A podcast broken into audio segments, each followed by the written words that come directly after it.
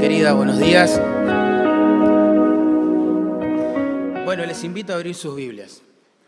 La carta de Pablo a los Filipenses, capítulo 4, vamos a leer los versículos 10 en adelante. Filipenses 4, 10 al 19 el tema que predomina ahí claramente es el contentamiento. Vamos a ver el secreto en realidad que plantea el pasaje del contentamiento. Capítulo 4, verso 10. Dice así la palabra de Dios. En gran manera me gocé en el Señor de que ya al fin habéis revivido vuestro cuidado de mí de lo cual también estabais solícitos, pero os faltaba la oportunidad.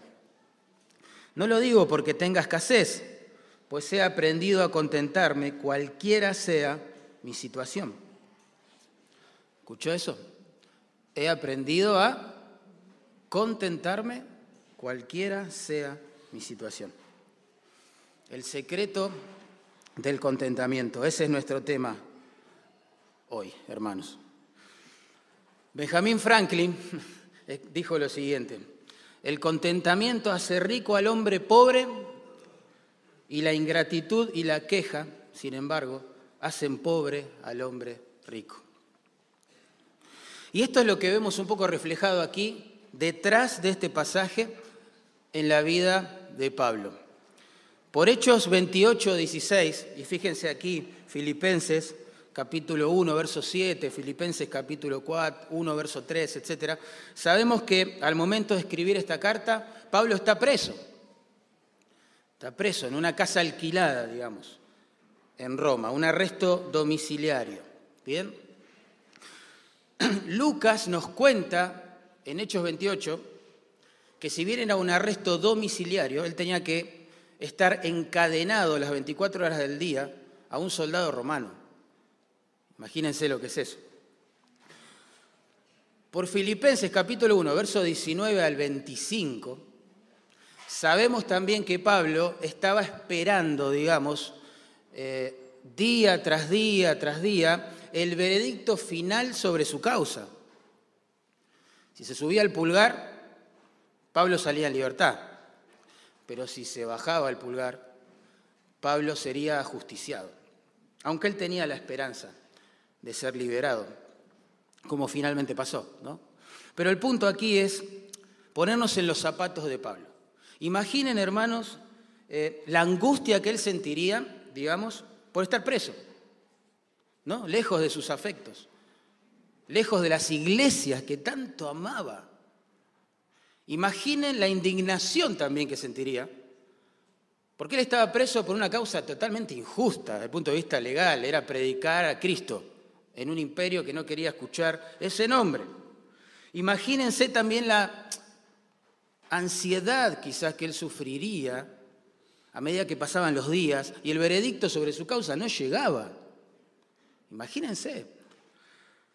Sin embargo, y esto es lo que impacta en este pasaje, que en el verso 11 nos dice que él aprendió a estar contento, satisfecho en el Señor, sería, independientemente de sus circunstancias. Y uno dice, wow, Pablo era un superhombre. Pero quiero decirles algo, no siempre fue así en la vida de Pablo. En el verso 11, en el verso 12, noten, él afirma que tuvo que aprender ¿sí? a contentarse en Dios. Tuvo que aprender, hermanos. Esto implica que hubo un tiempo en su vida seguramente que él habrá luchado contra la ansiedad, que él habrá luchado contra la preocupación, contra las quejas. Claro que sí. Pablo era un pecador redimido igual que vos, igual que yo, y, que, y, luchaba con estas cosas con las cuales luchás vos y con las cuales lucho yo también. Pero él aprendió a contentarse en el Señor. Ese es el punto acá. Entonces vamos a aprender de este párrafo que él escribe estando preso cinco principios que nos van a ayudar a contentarnos en el Señor. ¿eh? Independientemente de cómo nos vaya en la vida, cómo nos traten las personas o cómo nos sintamos. ¿Sí? Vamos a aprender algunas verdades, entonces, que nos van a ayudar a contentarnos en el Señor. Oramos. Padre amado, por favor, tú nos conoces. No hay nada que pase por nuestro mundo interior que sea desconocido para vos, Señor. No hay nada nuevo que decirte o informarte acerca de nuestras luchas espirituales. Por lo tanto, te pedimos que en tu bondad y misericordia, con ese amor terrible con el que amas a tu pueblo, que uses tu palabra, Señor, tu vara, tu callado, y pastorees nuestros corazones, por favor, Señor. Yo no puedo hacer eso. Renuncio a hacerlo, Señor. Confío que vos lo vas a hacer. Porque nadie, nadie ama a tu pueblo como lo amas vos, Señor. Pastoreanos, por favor. Te lo pedimos en el nombre de Jesús. Amén. primer verdad, bien, primer principio que nos va a ayudar a contentarnos en Dios, independientemente de cómo nos vaya en la vida cómo nos traten las personas o cómo nos sintamos. Y es aprender a confiar en la providencia de Dios. Aprender a confiar en la providencia de Dios. Noten el verso 10. Dice, en gran manera me gocé en el Señor de que ya al fin habéis revivido vuestro cuidado de mí, de lo cual también estabais solícitos, pero os faltaba la oportunidad. Para entender estas palabras, tenemos que meternos sí o sí en el contexto histórico que hay detrás de ellas. Diez años, diez años habían pasado desde que Pablo hubo visitado la ciudad y fundado la iglesia en Filipos. ¿Bien? Y diez años también que él tuvo que abandonar esa ciudad. A pesar de que amaba tanto a estos hermanos, a estos recién convertidos, él tuvo que dejar la ciudad. Pero a partir de allí se generó un lazo de comunión entre estos hermanos y Pablo irrompible. De hecho, ellos participaban con ofrendas generosas, digamos, del ministerio de Pablo, de los viajes misioneros que Pablo hizo después de dejar la ciudad. Noten allí en, el verso 16, en el capítulo 4, Pablo mismo reconoce esto diciendo, pues a una tesalónica me enviasteis, la idea es vuestras ofrendas, ¿no? Una y otra vez para mis necesidades. ¿Ven? Digamos que la iglesia en Filipos siempre veló por el bienestar de su misionero, que no le faltase nada. ¿Bien? Sin embargo, por lo que acabamos de leer en el verso 10, parece que por un tiempo y por causas que creo que desconocemos, la iglesia se había quedado sin la oportunidad, dice Pablo, ¿sí? de poder ayudarlo. ¿Vieron? Fue por un poco de tiempo. ¿eh? Lo que Pablo reconoce acá es que esta aparente demora, digamos, eh, de parte de la iglesia en suplir sus necesidades, esa interrupción, ¿bien? A la ayuda que le brindaba la iglesia, no se debió a la falta de amor de los hermanos, sino a la falta de oportunidad para hacerlo. ¿Vieron? Bien, sin embargo, y acá viene nuestro punto, al momento de escribir esta carta, diez años después, ¿se acuerdan de que él salió de la ciudad? Epafrodito, que era un integrante del equipo pastoral ahí de, la ciudad de Filipos, viajó hasta Roma y le llevó a Pablo una nueva ofrenda de parte de la iglesia. Bien, eso lo, lo reconoce Pablo en el verso 18, noten, Filipenses 4, 18 y le agradece, dice, todo lo he recibido y tengo abundancia, habiendo recibido de Pafrodito lo que enviasteis. ¿Ven? Ahora, más que por la ofrenda en sí, Pablo se goza porque el interés de la iglesia, digamos, por su misionero, el cuidado de la iglesia por su misionero, había revivido. Eso dice el verso 10. Había florecido.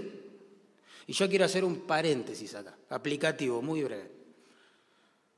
Hermanos, si hay algo que alegra el alma de los misioneros que hemos enviado al campo, justamente es el amor y es el cuidado de la iglesia, ¿sí? Enviadora. no dejen de orar por sus misioneros, por nuestros misioneros. No dejen de preguntar por sus necesidades, las necesidades de sus hijos. Nada, nada, nada alegra tanto el corazón de un misionero, aparte de su comunión con Dios, que la comunión que pueda tener con su iglesia enviadora. ¿sí? Y a manera de contraste, nada entristece más el corazón de un misionero que sentir el abandono de parte de la iglesia que lo envía. ¿sí? Bueno, cierro el paréntesis. Seguimos pensando en que debemos aprender a confiar en la providencia del Señor. Y acá viene el punto, ¿no? Noten que Pablo dice que él se goza en el Señor, así lo expresa el verso 10, ¿eh? se goza en gran manera en el Señor, porque revivió el cuidado, digamos, eh, de la iglesia para con él. Ahora, ¿por qué lo expresa de esta forma, no? Lo expresa de esta forma porque detrás del cuidado y de la ofrenda que le hace llegar Epafrodito, él ve la mano providente de Dios supliendo sus necesidades. Es la iglesia la que a través de Epafrodito lleva la ofrenda, pero él da gracias a Dios, porque él ve detrás de lo que hace la iglesia la mano de Dios. ¿Se entiende? Pablo entendió que tanto la falta de oportunidad, digamos, en tiempos pasados, como la oportunidad ahora de revivir ¿sí? este cuidado de parte de la iglesia para con él, ambas situaciones ¿sí? estaban controladas por las manos de la providencia de Dios. Bien, me imagino a Pablo dando gracias en la necesidad, diciendo, bueno, Dios Vos lo, planeaste así. Y me imagino a Pablo dando gracias ahora porque recibe la ofrenda de mano de Pafrodito diciendo gracias Dios porque los hermanos revivieron su cuidado de mí. Pero él siempre, detrás de toda circunstancia, aprendió a ver la mano de la providencia ¿eh? del Señor. Y esta actitud yo creo que es la que preservó su alma quizás de la queja, de la ingratitud, no sé, de recriminaciones eh, hacia la iglesia por la aparente demora en la ayuda. ¿Se entiende? y también creo que esto, desde el lado positivo, hizo que él pudiera dar gracias a Dios por esta ofrenda, porque sabe que es Dios el que puso eso en, los corazones de los hermanos. Así que nuestra primera lección del contentamiento es esta. Tenemos que aprender, hermanos, a ver la mano providente de Dios detrás de todo lo que nos pasa, detrás de todo lo que nos sucede. En las escrituras no existen las casualidades. No existen. Lo que existe es la mano de la providencia, controlando todas las cosas, ¿sí? Todas. De hecho, la palabra providencia, literalmente hablando, significa poder ver las cosas antes de que sucedan. Bien, de ese modo, pensando en Dios, la providencia de Dios implica que Él puede ver y en consecuencia ordenar, obviamente, todas las cosas de antemano de modo que su plan se cumpla a la perfección. La providencia pretende describir la manera en que Dios organiza todas las cosas para su propia gloria y para el bien de su pueblo. ¿sí? Y es asombroso ver en la Biblia cómo los hombres toman decisiones, ¿no? Eh, buenas, malas, santas, pecaminosas, buscando la gloria de Dios, buscando su propia gloria, lo que sea, todo tipo de decisiones, aún así la mano de la providencia toma esas consecuencias y las ordena de tal forma ¿sí? que contribuyan al avance de su plan. Es tremendo ver esto en las escrituras. Vamos a ver un solo ejemplo. En Hechos, capítulo 4, versos 27 y 28, los apóstoles acababan de ser arrestados y maltratados por predicar el nombre de Cristo. Al salir en libertad, se ponen a orar. Lo primero que hacen, oran con los hermanos y le dicen a Dios estas palabras. Escuchen, ¿eh? dice, Dios, se unieron en esta ciudad, Jerusalén, ¿no?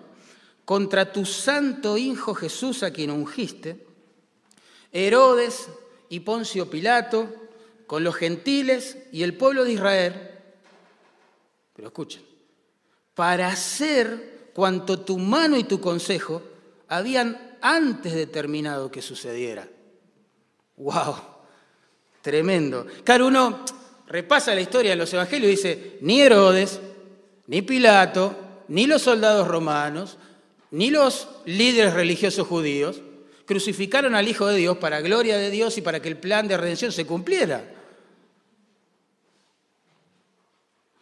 Aún así, Dios usó todas esas decisiones impías para que el plan de redención se cumpliera. ¿Lo ven? Esa es la mano de la providencia de Dios en acción, haciendo que todas las cosas cooperen para el avance de su plan y el bien de su pueblo. Asombroso, Dios, ¿verdad? Y esto es importante que nosotros los creyentes entendamos, creamos y sobre esta base nos manejemos en la vida, porque muy a menudo las personas nos tratan mal. No hay ninguna novedad lo que estoy diciendo. A menudo en la vida las cosas nos van mal. Los sueños se rompen, las metas no se alcanzan. Obvio, la vida en un mundo caído es así, hermanos. Pero descansamos en saber, y ahí está la joya de esta doctrina, descansamos en saber que Dios va a usar aún esas cosas para su gloria y para nuestro bien espiritual, para formar a Cristo en nosotros, para madurarnos espiritualmente, para que enfoquemos la vista en las cosas que realmente valen más. Le voy a dar otro ejemplo de esto. En Génesis 37 al 50 tenemos la historia de José. José, uno de los hijos de Jacob. Bien. Jacob tuvo 12 hijos. Bien. Los 11 restantes por envidia, por celos, decidieron vender a su hermano José a los madianitas como esclavo. ¿Bien? Estos madianitas llevan a José a Egipto, donde también sirve como esclavo. ¿Bien? Pero ¿qué pasó? Dios usó a José, ustedes recuerdan la historia, ¿no? Para digamos, revelar el significado de un sueño que tuvo el faraón allí en Egipto, que lo perturbó, que no sabía de qué se trataba. Y José se lo explicó claramente. Le dijo, mira, faraón, se vienen sobre Egipto siete años de abundancia que van a ser seguidos por siete años de extrema pobreza. ¿Se acuerdan? Entonces José aconseja al faraón, aprovechar los primeros siete años para ahorrar y eso te va a servir de mantenimiento para el segundo segmento de siete años. ¿eh? Perfecto, Faraón confió que eso venía de Dios, del Dios de José, que iba a ser así, implementó ese plan. Egipto prosperó terriblemente en ese contexto. La gente de todos lados de Mesopotamia se acercaba a Egipto para buscar comida, para no morir de hambre, literalmente. Y Egipto vendía esa comida. Entre esas personas que vinieron a buscar comida a Egipto se encontraban los hermanos de José. Aquellos que tiempo atrás lo habían vendido como esclavos a José, por celo, por envidia. Cuando José los ve, muertos de hambre, digo yo, ¿no? Los ve desesperados, buscando comida en Egipto les dice estas palabras. Asombroso, escuchen esto. Génesis 45, 5. Dice así, para preservación de sus vidas, Dios me envió delante de ustedes a Egipto. ¡Wow! ¿Pueden ver eso? Lo que José está diciendo a sus hermanos es, Dios me envió a Egipto. Fue Dios, fue la voluntad de Dios que yo esté acá. Ustedes, cuando me vendieron, cuando me traicionaron, fueron solo herramientas de Dios para que su plan se cumpliera. De nuevo, la mano de la providencia, porque los once hermanos de José no lo vendieron como esclavo a los madianitas para buscar la gloria de Dios y alabar su santo nombre, nada que ver. Pecaron contra Dios al hacer eso y contra su hermano. Sin embargo, José entiende que la mano de la providencia usó todo eso para glorificar a Dios y para el bien otra vez de su pueblo. Saben, detrás de la abundancia, escribió un teólogo, detrás de la abundancia o de la necesidad, detrás de un amigo o de un enemigo, Detrás de los éxitos o de los fracasos, detrás de las alegrías o de las tristezas, la mano de la providencia está obrando de modo que todas las cosas obren para su gloria y nuestro gozo. Cuando uno arma su mente con este tipo de pensamientos, como nos dijo Pablo en el verso 8, con este tipo de pensamientos tan altos, tan sublimes acerca de Dios, el contentamiento es indestructible. Uno de verdad puede dar gracias a Dios en los días malos. Y uno de verdad va a dar gloria a Dios en los días buenos. Calvino escribió lo siguiente, pensando en esta doctrina de la providencia de Dios. Dice, cuando uno descansa en la providencia de Dios, vive confiado de cara al futuro, porque sabe que nada pasará sin su aprobación, supervisión y control. Vive agradecido en el presente, porque sabe que todo beneficio, cual sea y de quien provenga, será concedido finalmente por la mano de Dios. Y será paciente en la adversidad, porque sabe que esta no es parte de la fatalidad, de la casualidad o de un destino ciego, sino del sabio y amoroso plan de Dios para su vida. Wow. Wow. Pablo nos diría, en esto pensad, hermanos, en esto pensad. ¿eh? La oración de alguien que confía en la provisión de Dios es, la providencia de Dios es gracias, Señor. Porque sé, aunque no entiendo todas las cosas, pero sé que tu mano de providencia va a usar estas cosas para tu gloria y para mi bien. Así que el primer principio, la primera verdad para aprender a contentarnos en el Señor, más allá de cómo nos sintamos, cómo nos vaya la vida, cómo nos traten las personas, es aprender a confiar en la providencia del Señor. ¿Sí? Él está detrás de todo, de todo, absolutamente todo, hermano, lo que nos sucede. ¿Mm? Segunda, segunda verdad o principio que nos va a ayudar a contentarnos en Dios. Bueno, justamente es aprender, ¿sí? aprender a contentarnos con la provisión del Señor.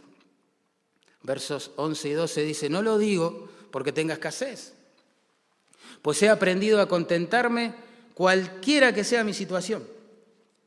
Sé vivir humildemente y sé tener abundancia.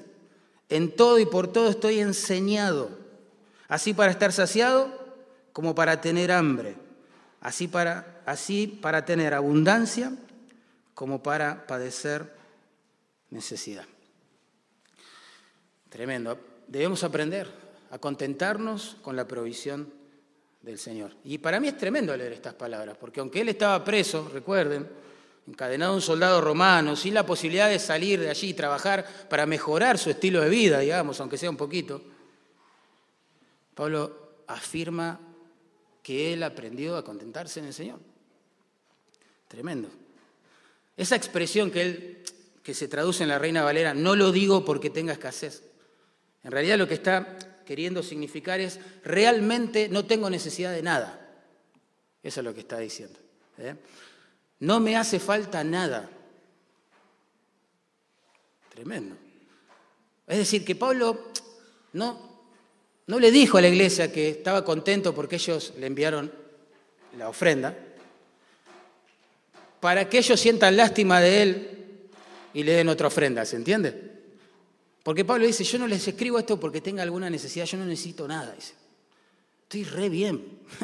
Asombroso, ¿no? Estoy bien, estoy satisfecho. Para él, a él no le falta nada. Él tiene comida, él tiene bebida, aunque es una casa alquilada y hay un soldado romano al lado, bueno, él tiene donde dormir y por sobre todas las cosas tiene a Cristo. Y dice, no me falta nada. El contentamiento, hermanos, no, consiste en conseguir lo que uno persigue, codicia y desea, sino en estar satisfecho con lo que Cristo planea para su vida. De hecho, la frase verbal que dice traduce, he aprendido a contentarme, hermanos. He aprendido a contentarme. Literalmente significa, he aprendido a ser autosuficiente. He aprendido a ser autosuficiente, a estar satisfecho, a no necesitar De nada, eso significa. ¿eh? Tremendo. ¿Saben que esa palabra describía a una persona que se independizaba económicamente y por ende ya no necesitaba, entienden, la ayuda, comillas, de sus padres? Y un escritor antiguo usó esta misma palabra para describir a un país que llegó a prosperar tanto, ¿sí? que se autoabastecía sin necesidad de recibir ayuda de sus países vecinos, digamos. ¿eh?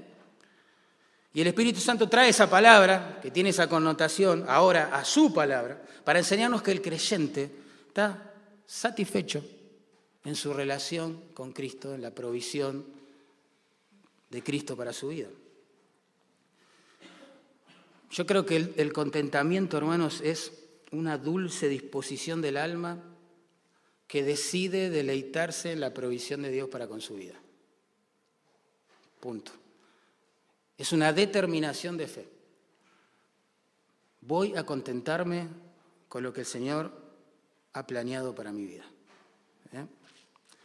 Pablo dice, no siempre fue así en mi vida, ¿no? He aprendido, dice el texto, a vivir así. He aprendido a pensar así, ¿no? Ni siquiera el gran apóstol Pablo, nuestro modelo, digamos, si queremos, ¿no? De cristianismo, eh, vino a este mundo con el contentamiento y la gratitud perfecta anclada a su corazón, no, nada que ver. Él tuvo que aprender a contentarse en el Señor. Y vos tenés que aprender a contentarte en el Señor. Y yo tengo que aprender a contentarme en el Señor. ¿eh? Lo normal es la queja y la ingratitud y la comparación. Lo espiritual, lo sobrenatural, lo que el Espíritu Santo quiere producir en nosotros, es el contentamiento con la provisión del Señor. Uno de los problemas de nuestro siglo XXI, hermanos, es que hemos confundido lo que es una necesidad de lo que es un deseo. Tremendo errores.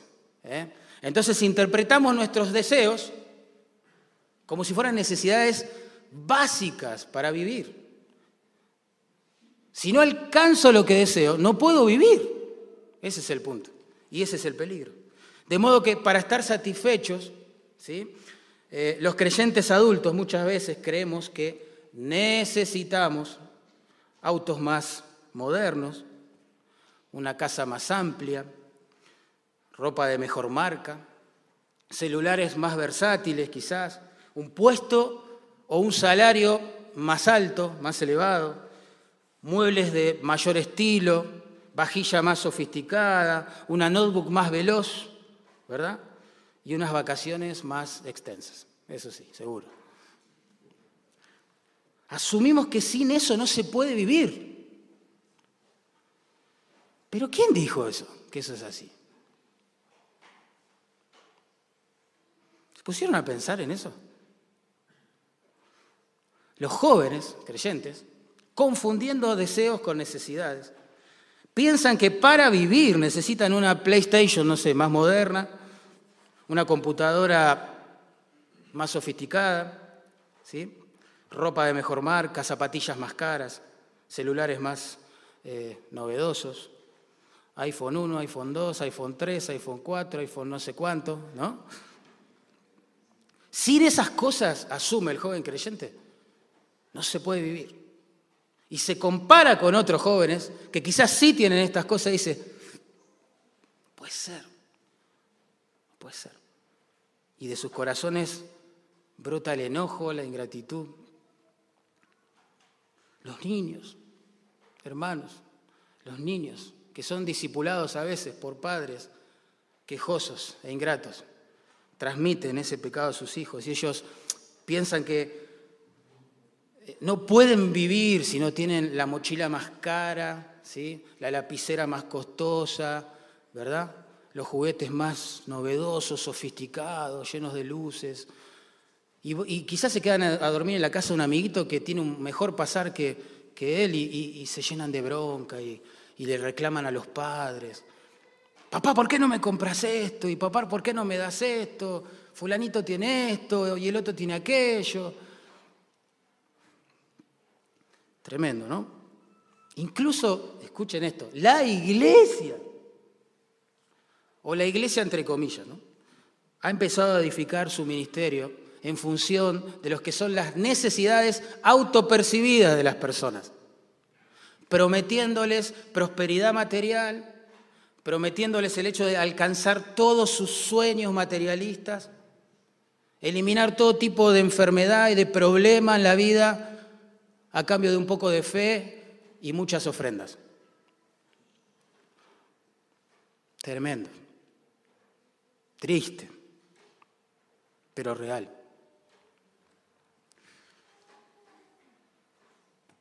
Pero así como una persona vio que pedalea, pedalea incansablemente en una bicicleta fija, nunca va a llegar a ningún lado. El creyente que busca incansablemente su satisfacción, su gozo, su contentamiento en las cosas materiales o terrenales, tampoco va a llegar a ninguna parte. Tampoco. El que ama el dinero, leemos en Eclesiastés 5.10, no se saciará de dinero. Interesante. El que ama el dinero no se saciará del dinero. ¡Wow! Y el que ama la abundancia no se saciará de sus ganancias. ¿Entienden el cuadro? El hombre está ganando, está generando más y más y más, pero no se sacia. Tiene dinero, pero quiere más. Dicen que a Rockefeller, uno de los hombres más adinerados que caminaron ¿no? por este mundo, le preguntaron, ¿qué necesitas para ser feliz? ¿Se acuerdan su respuesta? Él dijo, un poco más, un poco más. Tremendo. Hermano, yo te aconsejo, protege tu mente, protege tu corazón, separando a la luz de la Biblia lo que es un deseo de una necesidad y dale gloria y gracias a Dios porque Él suple tus necesidades, hermano. ¿Mm? ¿Tenés comida? ¿Tenés bebida? ¿Tenés abrigo? ¿Tenés a Cristo? Entonces lo tenés todo, todo. Tenés los tesoros más importantes. Pablo siempre tuvo en claro, hermanos, que el fin principal del hombre no consiste en satisfacer sus deseos materiales, ¿eh? sino en conocer a Dios, servir a Dios y deleitarse en Él para siempre. Tremendo. Por eso, aún preso, padeciendo escasez, privado de su libertad y de sus afectos, él dice, he aprendido a contentarme en el Señor, no tengo necesidad de nada. Estoy, como cantamos hoy, estoy bien. Tengo paz, gloria a Dios. El contentamiento en Dios, hermanos, es la mayor de las riquezas, la mayor de las riquezas. Riqueza que un ladrón no puede robar, ¿sí? ni el orín corromper, vamos a decirlo así en términos bíblicos. Saben, en contraste con aquellos que usan la piedad, la iglesia, la religión como fuente de ganancia, Pablo le dice al pastor Timoteo esto. Dice Timoteo, ¿no? Gran ganancia es la piedad, acompañada de contentamiento, porque nada hemos traído a este mundo y sin, duda nada podremos sacar. Nada. Los rabinos tienen una frase muy interesante. Ellos dicen que venimos al mundo con el puño cerrado, ¿no? Y nos vamos de él con la palma abierta. Si pensáramos un poco más en esto, ¿no? Hermanos. Nada hemos traído a este mundo, nada. Nos vamos a llevar. Solo lo que hicimos para Dios permanecerá. Entonces, replanteémonos ¿De qué se trata la verdadera riqueza, no? ¿Cuál es el anhelo más grande para tus hijos si sos papá? Ponete a pensar. ¿A qué le dedicas más tiempo, más energía?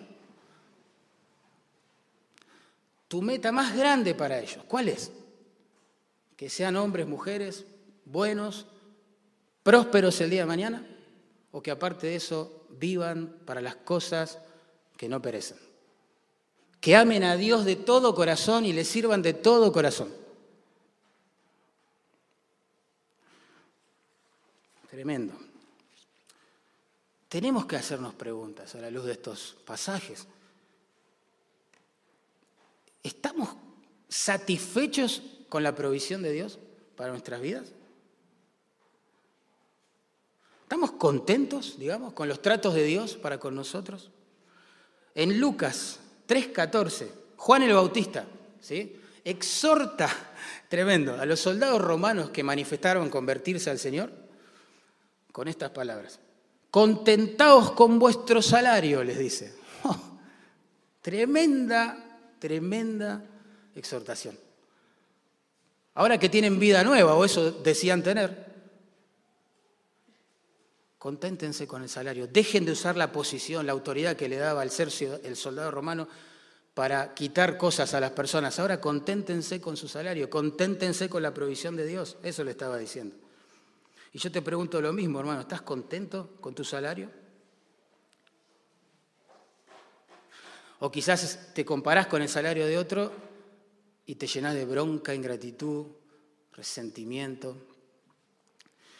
En 1 Timoteo 6:8, Pablo le dijo a este joven pastor lo siguiente: Timoteo, teniendo sustento y abrigo. Estemos contentos, estemos contentos. Y tenemos que hacernos la pregunta a la luz de ese texto. ¿Estoy contento con el sustento y el abrigo que tengo? ¿O me comparo con otros y me lleno de bronca, resentimiento, amargura? O peor, sacrifico mi familia, mi tiempo con mis hijos, mi tiempo con el Señor para llegar a tener lo que tiene el otro hipoteco mi vida en un altar terrenal, ¿entienden? Dejo todo hasta mi salud para llegar a tener lo que otros tienen, pensando que de esa manera me voy a sentir mejor. En Hebreos 13:5, sabias palabras, se nos exhorta diciendo, contentos con lo que tenéis ahora, así dice el texto, contentos con lo que tenéis ahora ahora, en el presente. ¡Wow! Y hermano, ¿estás contento con lo que tenés ahora? ¿O estás ansioso, quejoso o súper preocupado, como digo, dejando todo en el altar del Dios dinero, todo lo importante, para conseguir el día de mañana algo mejor? El contentamiento, y aclaro por las dudas, no, no, elimina el deseo de esforzarse para progresar. No tiene nada que ver con eso. ¿eh? De hecho, en la escritura la pereza es pecado, no es una virtud. ¿sí? Eh, tampoco tiene que ver con el hecho de no, no estudiar, no trabajar duro, ¿sí? para quizás tener un futuro mejor. Nada que ver, no tiene nada que ver con eso el, contentamiento consiste en estar satisfecho con lo que Cristo es para tu vida y con lo que te provee hoy. Por eso, por eso, no debemos hipotecar nuestras vidas hoy pensando en estar mejor mañana, ¿se entiende? ¿Cuánta gente hasta deja de orar? ¿Cuánta gente hasta deja de leer las escrituras? ¿Sí? Porque está empecinado en tener más dinero.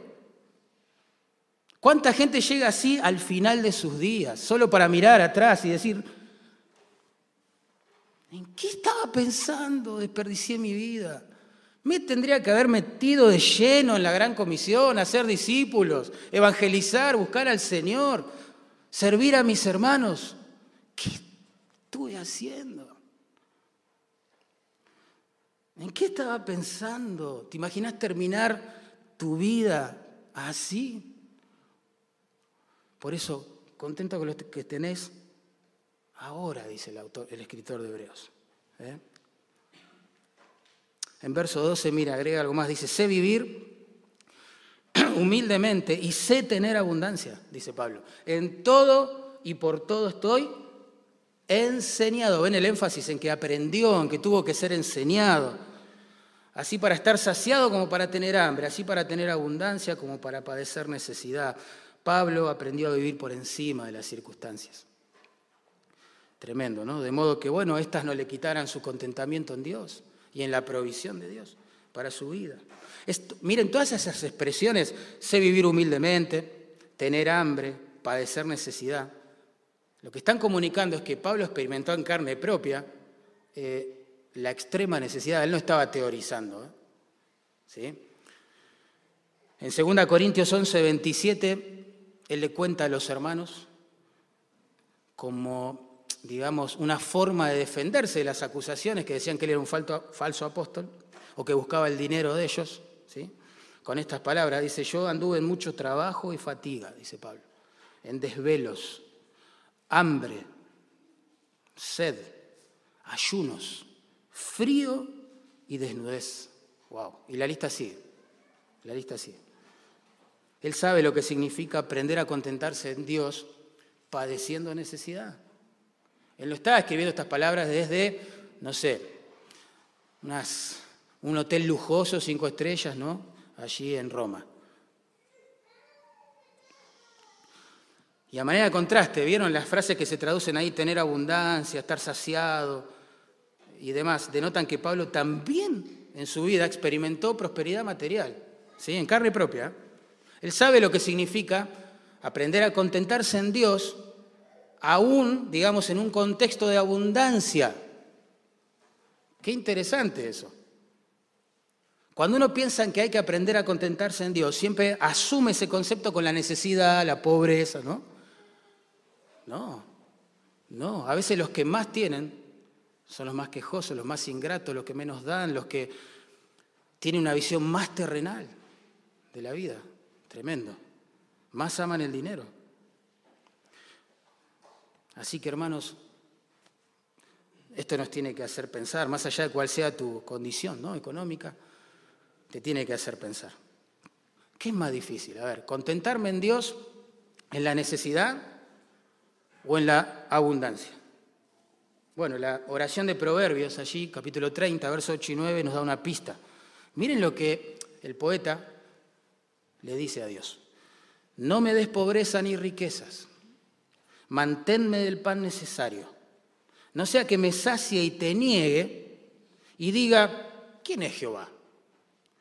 O que siendo pobre, hurte y blasfeme tu nombre. Tremendo. La falta de contentamiento en Dios es un peligro constante para toda persona independientemente de su condición social. El rico puede ser tentado a negar su necesidad de Dios, atribuirse la gloria por lo que tiene, etc. Y negar a Dios en la práctica. El pobre puede ser tentado a pecar para tener lo que no tiene y blasfemar de ese modo el nombre de Dios. El de clase media, aunque no, no se menciona ahí en el proverbio que acabo de leer, puede ser tentado a quejarse justamente por lo que quiere tener el día de mañana y no lo tiene hoy. El punto es que somos quejosos e ingratos por naturaleza. ¿Quiere una prueba de esto? Papá, mamá, a sus hijos. Tuviste que enseñarles a ser ingratos, quejosos, o tuviste que enseñarles a, hacerles, a ser agradecidos, a estar contentos con lo que tienen y a compartir con los demás. Somos quejosos por naturaleza. Debemos aprender a confiar en la providencia de Dios. Debemos aprender a contentarnos en la provisión de Dios. Debemos fortalecernos, y esta es la clave del contentamiento, debemos fortalecernos en la comunión con el Señor.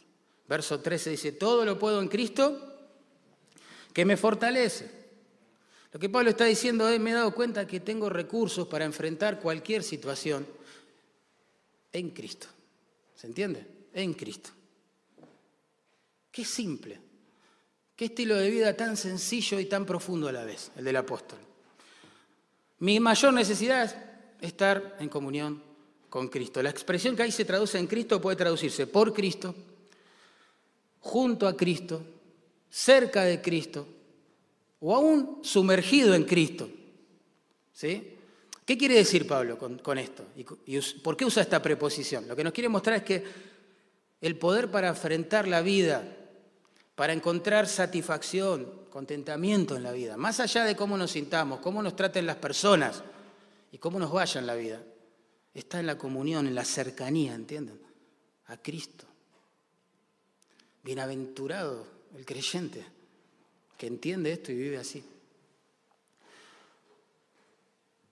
en la comunión con Cristo, hermanos, podemos encontrar ¿sí? el poder necesario para estar satisfechos, tanto con su provisión, tanto en la necesidad como en la abundancia. En Cristo hay poder para sostenernos, para quedarnos lejos del pecado, no sé, del afán, de la angustia, del temor, de las quejas que son propios de la necesidad.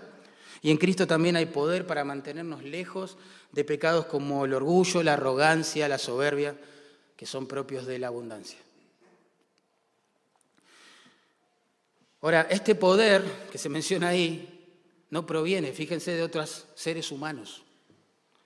Dice, todo lo puedo en Cristo. Nosotros buscamos muchas veces ese poder en seres humanos. Y por eso estamos como estamos. Nos volvemos dependientes de los hombres. Queremos que alguien nos dé todas las respuestas para que podamos vivir en santidad, para que podamos agradar a Dios. Las personas nos pueden dar un consejo bíblico, amén. Y tenemos que hacerlo, ¿no? Claro que sí. Pero no pueden sostenernos, no pueden inyectar en nuestras venas contentamiento, satisfacción en Dios, ni paz, ni la paz de Dios. Hermanos, este poder acá, no, no, Pablo no lo busca en un consejero, ¿entienden? Eh, no lo busca, no sé, bueno, todavía no estaban tan en boga como hoy, pero si fuera hoy no lo buscaría, seguro, en técnicas de autoayuda, de relajación, de oxigenación. Ni siquiera lo buscaría en unas vacaciones. Lo buscaría en una persona, Jesucristo. A veces me pregunto, ¿dónde quedó la sencillez del cristianismo del primer siglo? ¿Se dieron cuenta? Hoy creemos los cristianos que necesitamos un profesional para que nos enseñe a vivir. Prácticamente no sabemos hacer nada sin que un profesional eh, especializado en todas las áreas de la vida nos diga cómo hacerlo, cómo vivir. ¡Wow! ¿Qué nos pasa? ¿Qué nos pasa, hermano? ¿Será que el cristiano de hoy tan distraído por lo material, por lo terrenal, por lo circunstancial, por lo pasajero, ha dejado de buscar a Dios, ha dejado de tener tiempos de comunión profunda con su Señor, ha menospreciado el estudio de la palabra del Señor. ¿Será? ¿Será que ya no oramos como oraban antes? ¿Que ya no dependemos de Dios como dependían antes estos hermanos? ¿Será que ya no nos importa tanto su reino como le importaban a estos hermanos? ¿Será que ya no, nos interesa tanto que alguien que está perdido en su delito y pecado reciba vida en Cristo como le importaba a estos hermanos? ¿Será que hoy nos, nos importa más otras cosas? El texto dice, Cristo es el que me fortalece. Dice Pablo, cristianos, Cristo es el que nos fortalece, es una verdad obvia pero real en nuestras vidas.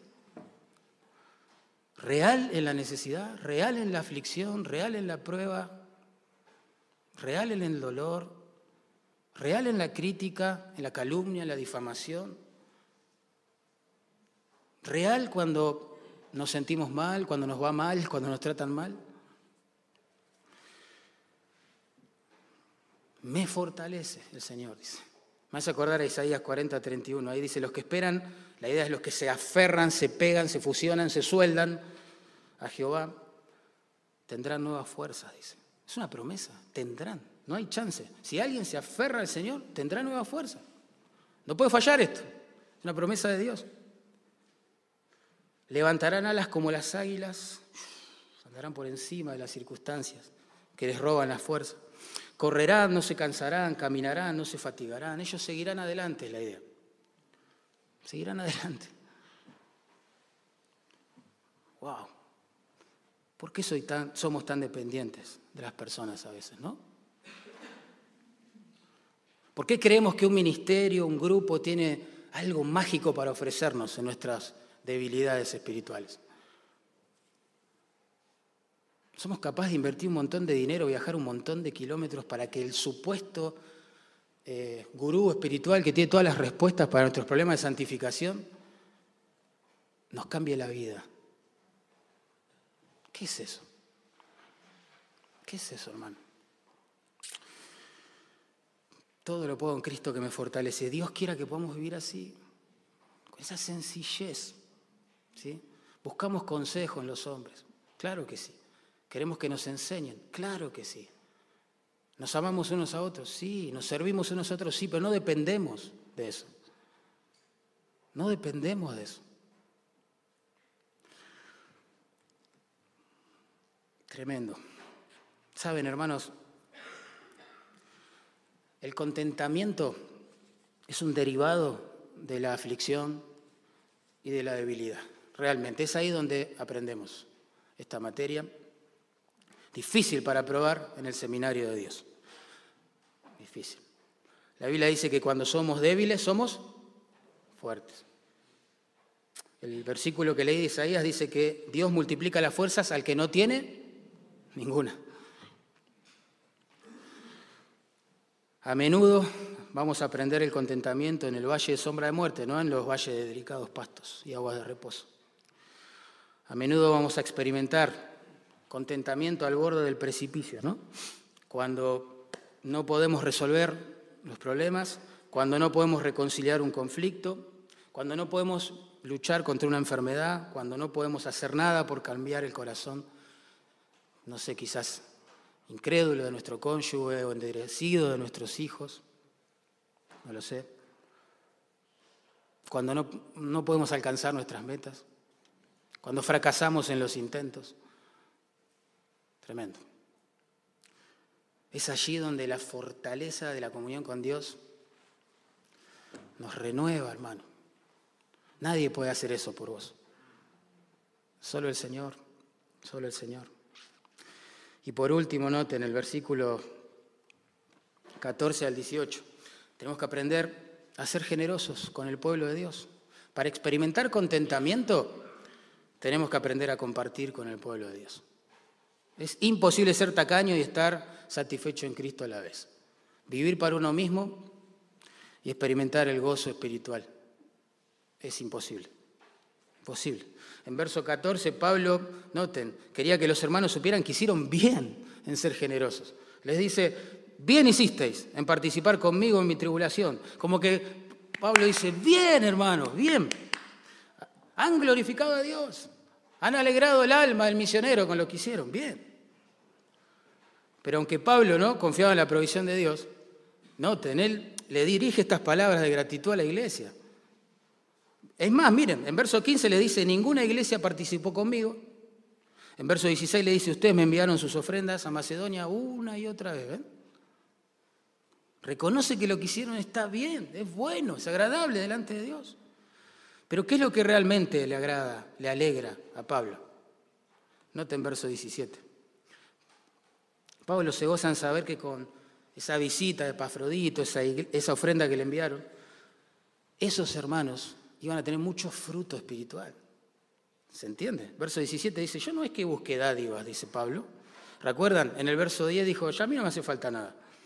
Dice, sino que busco fruto que abunde en vuestra cuenta. Tremendo. Pablo estaba más interesado en el fruto espiritual de los hermanos que sus propias, que, que sus propias necesidades materiales sean suplidas. Tremendo. Su gozo mayor no era el estar cómodo y satisfecho allí en la cárcel, sino que sus hermanos dieran fruto para la gloria de Dios. Es más, hay un principio más profundo que este. Noten en el verso 18. Él describe esa ofrenda que hizo la iglesia como algo de olor fragante.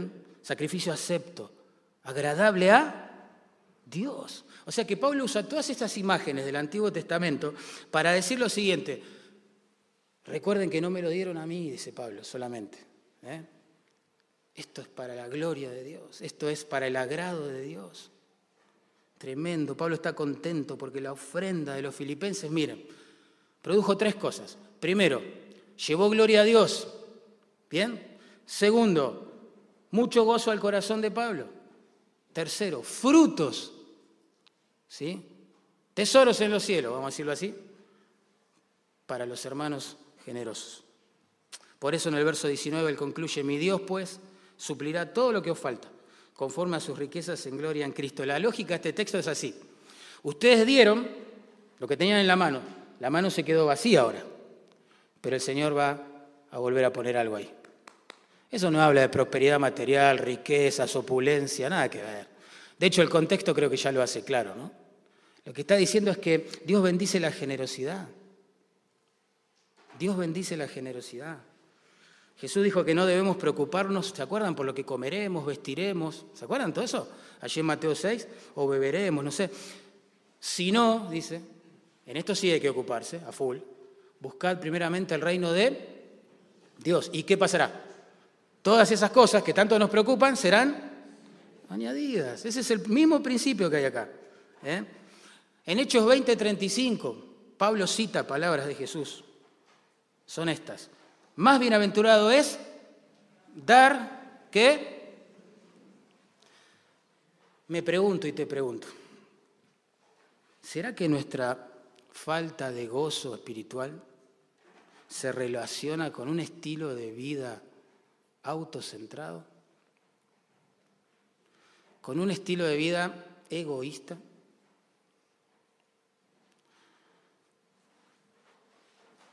Con la falta de entrega, con la falta de amor, con la falta de compasión, de misericordia por los demás.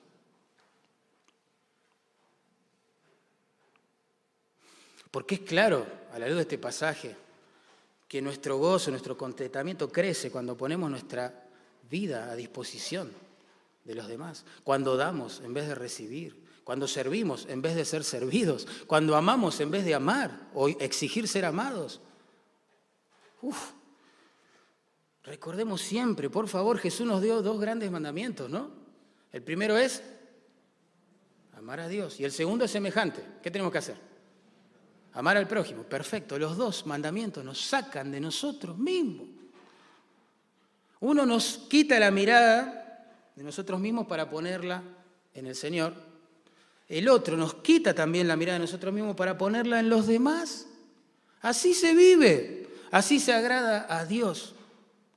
Así aprendemos a contentarnos en el Señor. Saben, las personas más ingratas, más quejosas, ¿sí? más envidiosas que he conocido son las personas más egoístas. Son personas que viven para sí mismos, que no le importa nada de los demás. Piensan que el mundo, todo, aún Dios, debe girar alrededor de ellos. No pueden salir de ese mundo vicioso hasta que Dios en su gracia y su misericordia Quizás use pasajes como estos para quebrar ese círculo vicioso, partirlo en pedazos, para que se enfoque de nuevo en Dios y en los demás. Hermanos, si has perdido el contentamiento en Cristo, a la luz de este pasaje podemos decir que es porque antes has perdido la comunión íntima con Cristo.